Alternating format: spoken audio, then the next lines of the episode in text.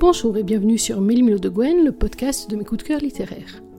Dans chaque émission, je propose de faire le point sur mes dernières lectures, sur les auteurs que j'aime, sur les thèmes qui me tiennent à cœur, et parfois aussi sur mes propres sorties littéraires, bref, sur tout ce qui compose ma passion pour la lecture et pour l'écriture. Dans l'émission d'aujourd'hui, il va être question d'un auteur que j'ai découvert il y a à peu près un an, Delman. Je l'avais découverte avec La tueuse au katana pour les plumes du web. Je la retrouve avec plaisir pour les plumes du web toujours. Cette fois-ci, on est dans un roman du style steampunk, je vais arriver à le prononcer, qui s'appelle Dentelle et magie noire, dont je vais vous parler dans quelques instants. D'abord, une petite explication. Le steampunk, qu'est-ce que c'est? C'est une forme artistique, de littérature notamment, qui euh, a un cadre historique relativement précis, la révolution industrielle, donc globalement le 19e siècle, pour faire un petit peu simple, euh, et on traite ça de manière un peu punk, c'est le principe, c'est-à-dire qu'on va mêler dans euh, la littérature steampunk, la plupart du temps, quelque chose qui à la fois fait intervenir les avancées techniques et technologiques, puisque le 19e siècle, qu'il s'agisse d'avancées scientifiques, avec les travaux de Darwin par exemple, etc., ou de tout ce qui résulte de la révolution industrielle, on est dans une ère d'innovation à peu près sans précédent, et en même temps, on va lier avec euh, cette révolution industrielle quelque chose qui tient beaucoup plus du fantastique ou du surnaturel, en tout cas de l'ordre de l'irrationnel, et c'est de l'alliance de ces deux mouvements, quelque chose de très scientifique et quelque chose qui ne l'est pas du tout, que euh, se retrouve le mouvement steampunk. Après cette petite mise en forme stylistique, une petite présentation. Donc Delman a publié euh, toute la série des Tamara. Alors je dois vous avouer qu'elles sont dans ma palle, mais que pour l'instant je ne les ai pas encore lues. Et puis donc je vous disais, moi je l'ai découverte l'an dernier dans La Tueuse au Katana. C'était un roman d'urban fantasy. Ceux qui suivent Melmilo de Gwen le site ont pu lire la chronique. Je vous en ai remis le lien dans ma chronique euh, écrite de ce roman Dentelle et Magie Noire. C'était un roman pour La Tueuse au Katana qui était donc de l'urban fantasy, où on était en plein domaine euh, urbain, contemporain, avec une jeune femme qui s'appelait Elle, et qui était une tueuse de monstres, et alors du monstre, il y en avait à tous les étages et pour tous les goûts. J'avais déjà été bluffée à ce moment-là par la qualité de l'histoire, par le hum, portrait des personnages, qui étaient des personnages très hauts en couleur, et en même temps tout en petites touches de nuances, enfin quelque chose de très très réussi. Et j'avais vraiment été bluffée par la précision des chorégraphies de combat qui donnaient vraiment l'impression, en fermant les yeux, enfin fermer les yeux pour lire, c'est pas le plus commode, mais qui donnait vraiment l'impression qu'on se retrouvait en plein cœur de l'action avec cette tueuse qui euh, maîtrisait à la fois le katana, ça peut être logique vu le titre, mais également toute une série d'arts martiaux et d'arts du combat, ce qui a donné un roman extrêmement péchu et euh, avec une intrigue qui tenait ses promesses jusqu'à la dernière page. Là, on change un peu de style. Je vous l'ai dit, steampunk. On est au 19e siècle, dans les années 1880. On est au Royaume-Uni, plus précisément dans la campagne, d'abord, et puis ensuite à Londres, carrément pour ce roman, qui est un roman, alors qui est un roman multigenre. Euh, il est situé chez les Plumes du Web dans la collection Opal. Vous vous souvenez, on a eu une émission, on a parlé des Plumes du Web. La collection Opal, on l'a dit, c'est la collection euh, de l'imaginaire avec la fantasy, l'urban fantasy, le paranormal, et puis donc le steampunk comme euh, ce dentelle et magie noire. Je dois reconnaître que dans ma lecture, c'est un genre que je n'ai pas abordé depuis longtemps. J'ai même du mal à, retrouver quel est le dernier livre que j'avais lu dans ce domaine-là j'ai l'impression que c'est pas forcément le domaine qui est le plus proposé euh, dans la littérature, même dans la littérature de l'imaginaire, ou en tout cas ça ne passe pas dans mes radars, et je suis d'autant plus contente d'avoir pu un peu combler ce vide avec ce roman. Dentelle Magie Noire, qu'est-ce que c'est? C'est l'histoire de Serena, Serena Fendwick, qui est une jeune femme de 20 ans qui vit donc dans la campagne anglaise. Elle vit seule avec son père depuis que sa mère est décédée quelques années auparavant et avec sa tante, tante Jane, qui est une veuve d'une cinquantaine d'années, qui représente tout ce qu'on peut détester dans les vieilles douairières du 19e siècle, attachée à son rang, attachée à trouver un bon mari pour sa nièce, attachée aux rentes du dit futur bon mari, etc.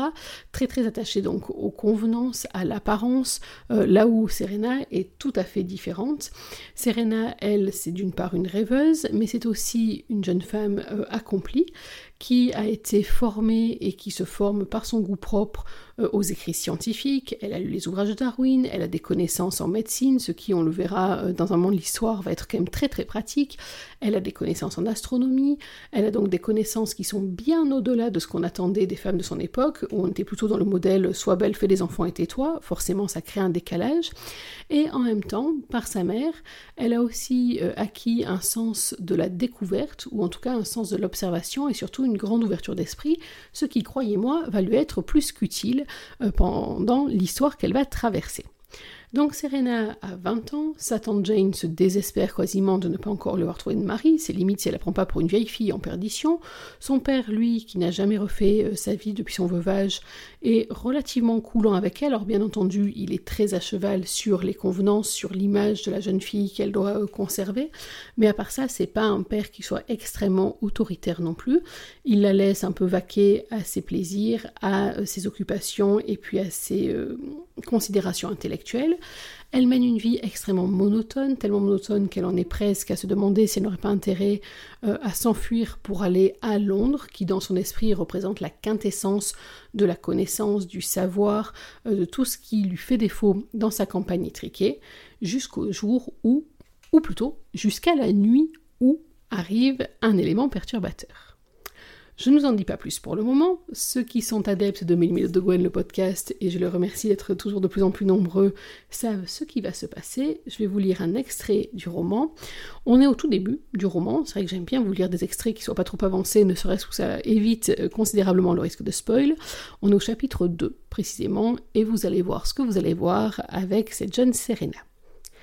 Milady Serena, vous êtes ravissante en rouge. Cette couleur chaude rehausse votre carnation. Hum, trop voyant. Que dites-vous du mauve dans ce cas? Il adoucit vos traits. Trop terne. Et celle-ci, un satin crème qui affinera votre silhouette? Trop clair. Le miroir devant moi me renvoyait l'image d'une jeune femme trop polissée, qui ne ressemblait pas à celle que j'étais véritablement. Le regard critique que je portais sur les toilettes valait aussi pour ma propre personne. Je ne possédais pas la beauté classique en vogue. Pas de boucles blondes savamment tortillées à l'anglaise, pas de prunelles bleues devant lesquelles s'extasier, pas de teint de porcelaine ou de taille de guêpe. Non, j'étais somme toute assez banale. La seule fantaisie se trouvait peut-être sur ma pommette gauche, là où un grain de beauté se laissait admirer. Que dites-vous de ce brocart Trop lourd. Nullement perturbée par mes objections, la couturière poursuivit impitoyablement son travail. Je ne lui facilitais pas la tâche, espérant qu'elle se lasserait. C'était mal la connaître. En habituée de la haute société, elle devait souvent affronter des femmes difficiles et acariâtres. Une catégorie à laquelle je n'appartenais pas, du moins pas encore. Elle prit tout de même un malin plaisir à lasser un corset un peu plus fort qu'il ne le fallait. Mon buste se trouva soudain si comprimé que j'eus toutes les peines du monde à respirer. En l'espace d'un instant, je ne perdis pas moins de quinze centimètres de tour de taille. Je crus que mes yeux allaient jaillir de leurs orbites et rouler sur le beau tapis d'aubusson qui recouvrait le sol, ce qui aurait été du plus mauvais effet. Je lui jetai un coup d'œil courroucé. Elle afficha en retour une expression de satisfaction à peine dissimulée. Voilà une personne qui ne manquait pas d'audace. Je dus me mordre les lèvres pour ne pas sourire à mon tour. Après tout, je l'avais bien cherché. Finalement, je me décidai pour un satin bleu glacé d'un prix exorbitant, espérant ainsi décourager mon père par cet achat futile. Bien, j'ai terminé, s'exclama Madame Jenkins en apposant la dernière épingle. Regardez-vous dans le miroir, Milady, qu'en pensez-vous? Je pivotai pour juger de l'effet de ma tenue. Jamais je n'aurais cru dire cela, mais Madame Jenkins possédait des doigts de fée. Avec quelques bouts de tissu, elle avait réussi à me confectionner une robe sublime, un équilibre parfait entre la sobriété et le luxe. Mon visage semblait illuminé par la couleur qui chatoyait, je ressemblais à une riche héritière prête pour un bal. Mes yeux glissèrent sur le décolleté ourlé de fines fleurs blanches en dentelle, et ma taille qui se découpait dans ce satin d'excellente qualité. Rien de comparable avec ces tenues dont aimait à se parer les londoniennes, ruissellement d'ornements qui ne laissaient même plus deviner la coupe, de l'excès en tout. Souhaitez-vous y apporter quelques modifications? interrogea la couturière, me tirant de ma contemplation. Des retouches? Il y avait dans sa voix un vague espoir que sa requête soit refusée. Non, c'est parfait. Elle me jeta un regard étonné, mais n'ajouta rien. Assise sur un sofa et agitant un, éventail, ma tante s'extasiait devant les tissus, les dentelles et toutes les futilités que proposait la mode actuelle. À en juger par l'éclat pétillant dans ses yeux, elle m'imaginait déjà au bras d'un gentilhomme, écumant les réceptions de la haute société et les cercles très fermés de l'aristocratie. Tout ce que je ne voulais pas. N'appartenant pas à cette dernière, il était peu probable que j'assiste un jour à un bal de représentation à Londres, là où se réunissaient toutes les familles nobles du pays, afin que leurs héritiers entrent dans le monde par la grande porte. Les demoiselles bien nées y voyaient une, une occasion inespérée de trouver un riche mari, les parents de vendre leurs enfants au plus offrant. J'en avais une vision assez réduite, mais je le pensais réellement. Si je souhaitais gagner Londres un jour, ce n'était certes pas pour parader devant les hommes comme une dinde écervelée. Je voulais prendre part aux inventions récentes, dont les seuls échos me parvenaient grâce aux journaux qu'achetait Letty, ma femme de chambre. J'avais envie de rencontrer les écrivains, d'observer la locomotive à vapeur, les chemins de fer. Ce besoin viscéral de changer de vie devenait de plus en plus pressant. Je n'en pouvais plus de garder tout cela pour moi. J'éprouvais un furieux désir de débattre sur les opinions des chercheurs, les nouvelles idées de réforme des progressistes. J'aspirais ardemment à participer à des conférences dans lesquelles on discutait des dernières découvertes en horticulture ou en astronomie, à assister à des échanges entre passionnés, car j'avais une fin de connaissance que ma situation de provinciale ne pouvait satisfaire.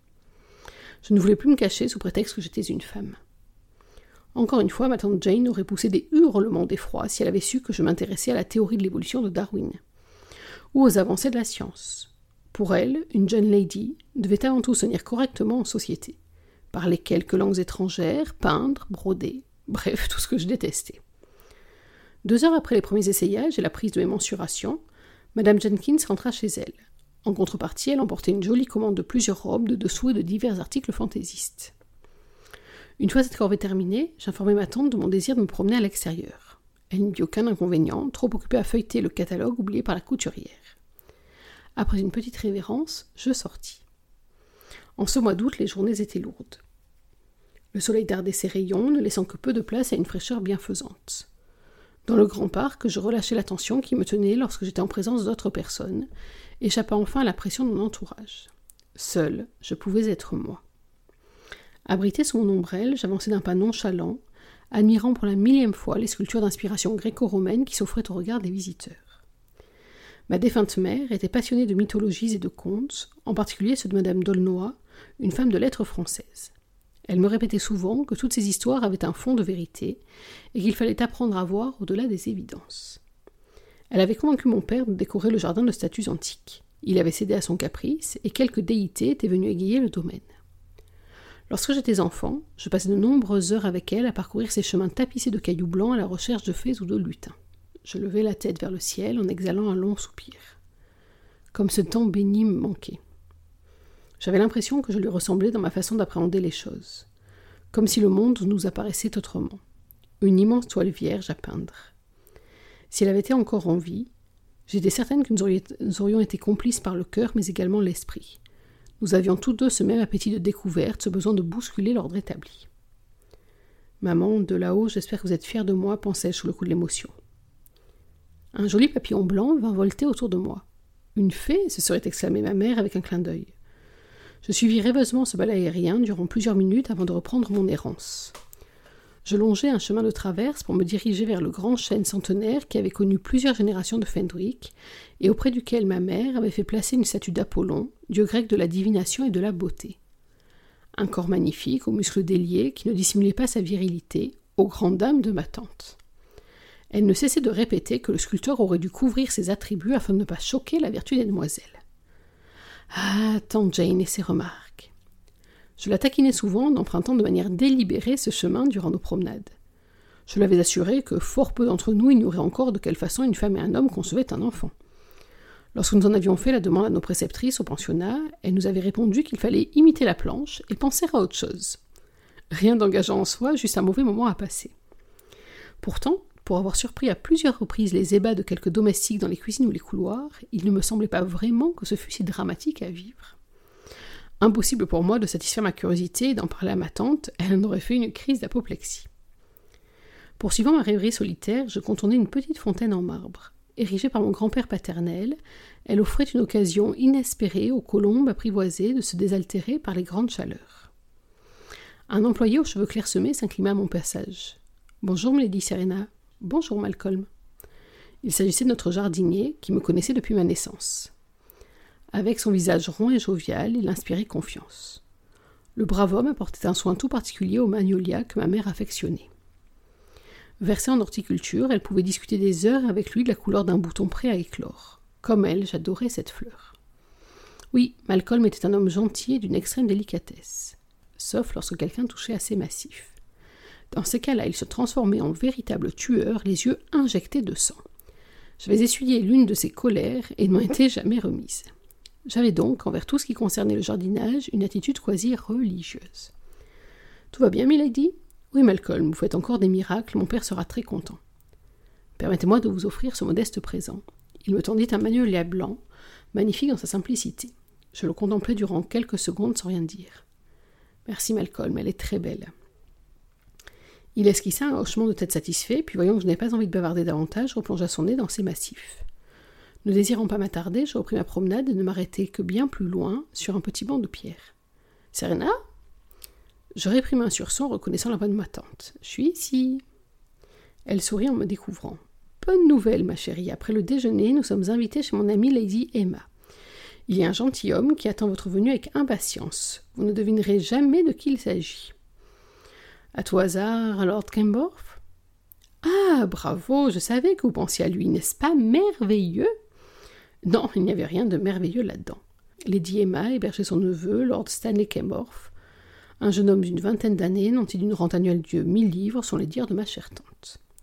Long comme un pain, mince, les femmes auraient pu lui envier son tour de taille, et peu loquace.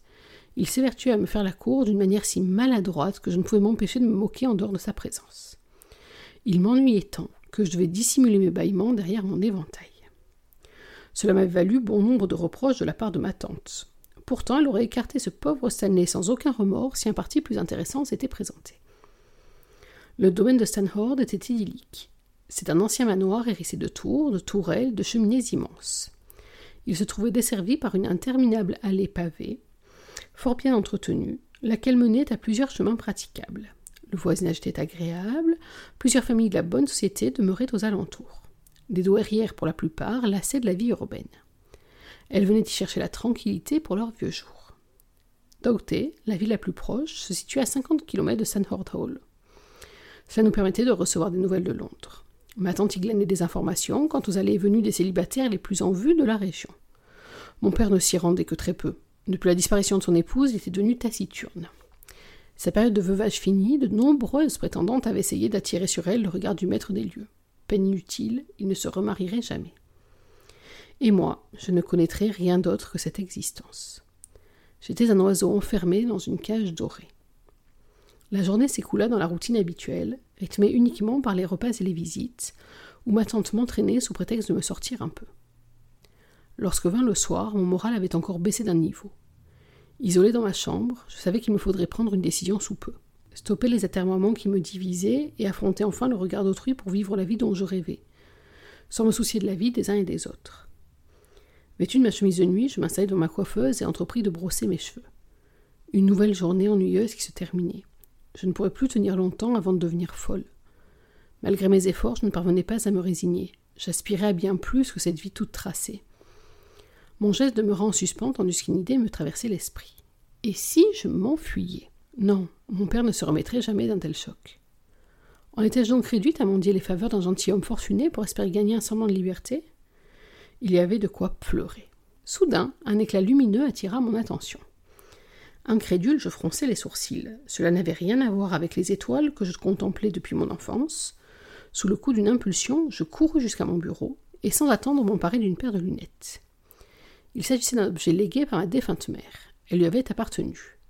Les verres ronds étaient enfermés dans une armature métallique en cuivre. Curieusement, ils étaient teintés en rouge.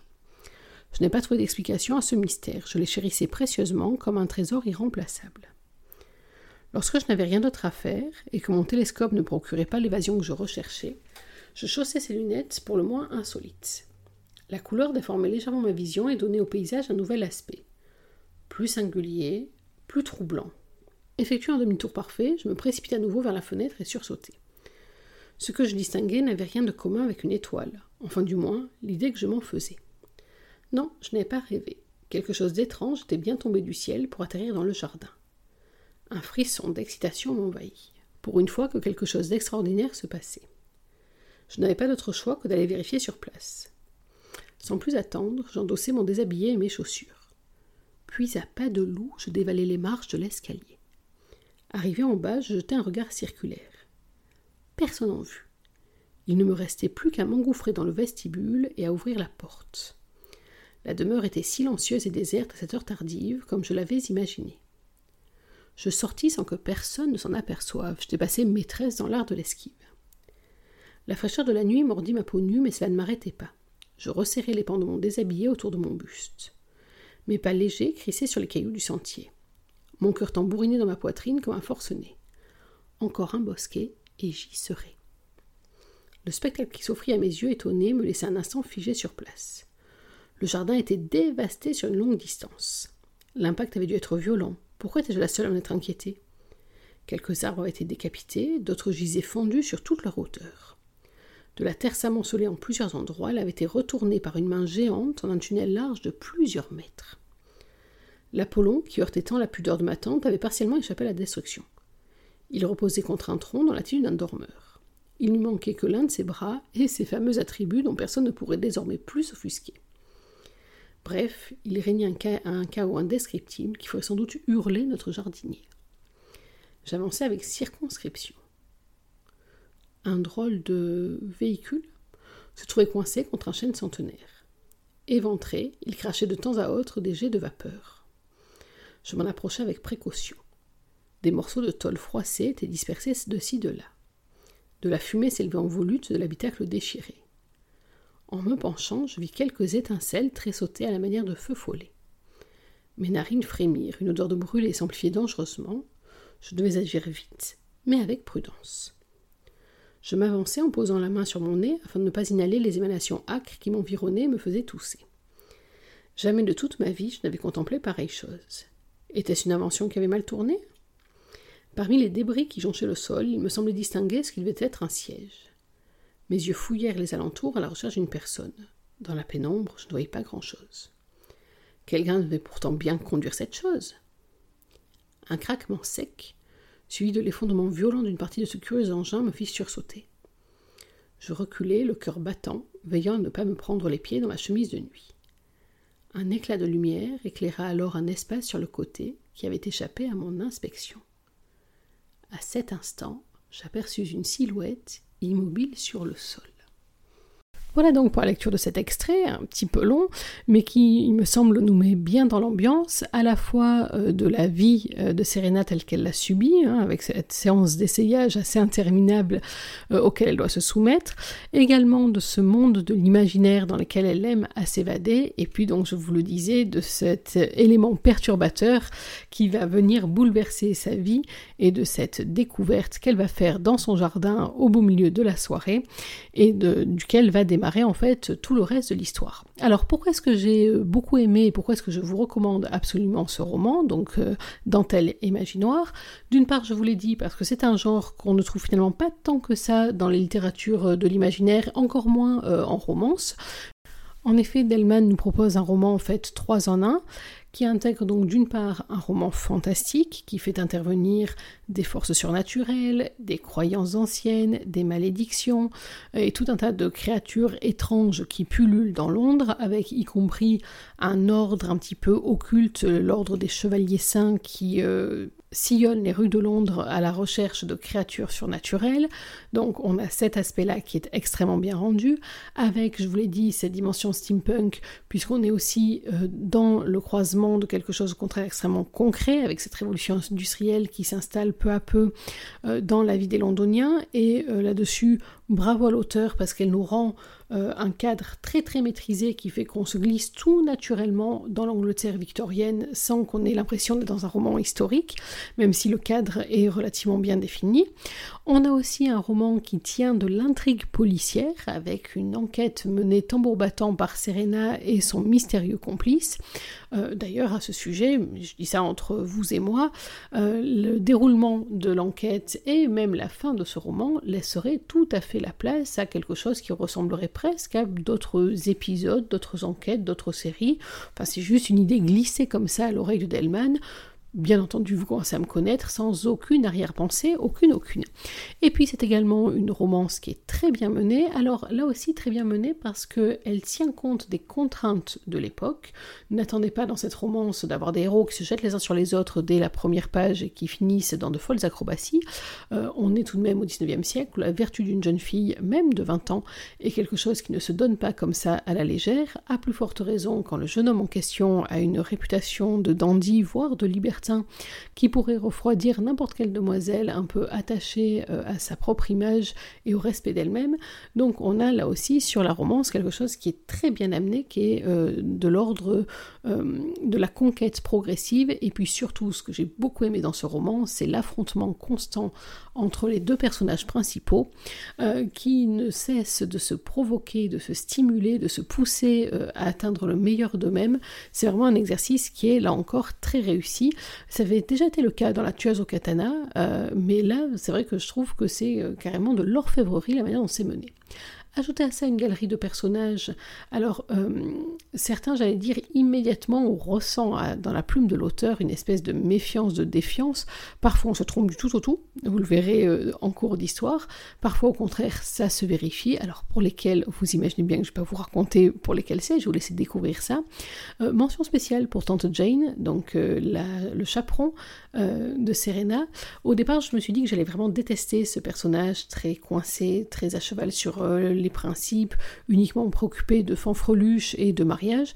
Et puis j'ai beaucoup aimé la manière dont Delman va euh, toute la nuancer pour en faire un personnage finalement on va vraiment, auquel on va vraiment s'attacher, parce que euh, même les moments où elle est absolument irritante, euh, elle ne le fait jamais pour être méchante, mais il y a vraiment un attachement sincère entre elle et Serena, dont la jeune fille d'ailleurs est elle-même consciente, ce qui est pas mal, mais qui noue un lien, une relation que j'ai trouvé très belle à suivre finalement. Vous l'aurez donc compris, ce Dentelle et Magie Noire est pour moi, encore une fois, une très grande réussite à la, fois de la part d'Elman et des plumes du web. Je persiste à dire que chaque fois que je lis un roman estampillé plumes du web, je sais que je vais passer un excellent moment et que pour l'instant ça ne se démonte pas. Donc tout son du bois pour que ça dure. Non, vraiment, c'est une maison dont j'admire à la fois la qualité, hors de la couverture, j'oublie de vous parler de la couverture, mais euh, cette couverture de Dentelle et Magie Noire, elle attire l'œil, elle est encore parfaitement bien euh, menée, composée c'est vraiment un petit bijou. Euh, et puis bien sûr la qualité éditoriale, on a des histoires qui sont des histoires très bien menées, de belles histoires où les sentiments, les actions, etc., tout est pesé, il y a rien de trop, rien de trop peu. Donc c'est vraiment une belle réussite. Bravo encore à la maison d'édition Plume du Web pour la qualité de ses publications. Bravo à Delman pour ce roman qui m'a réconcilié avec le steampunk. J'avais une dernière fois une discussion avec un de mes proches à ce sujet-là qui me plaçait Jules Verne en chantre du steampunk.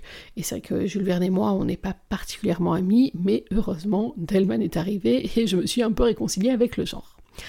Voilà pour cette nouvelle émission.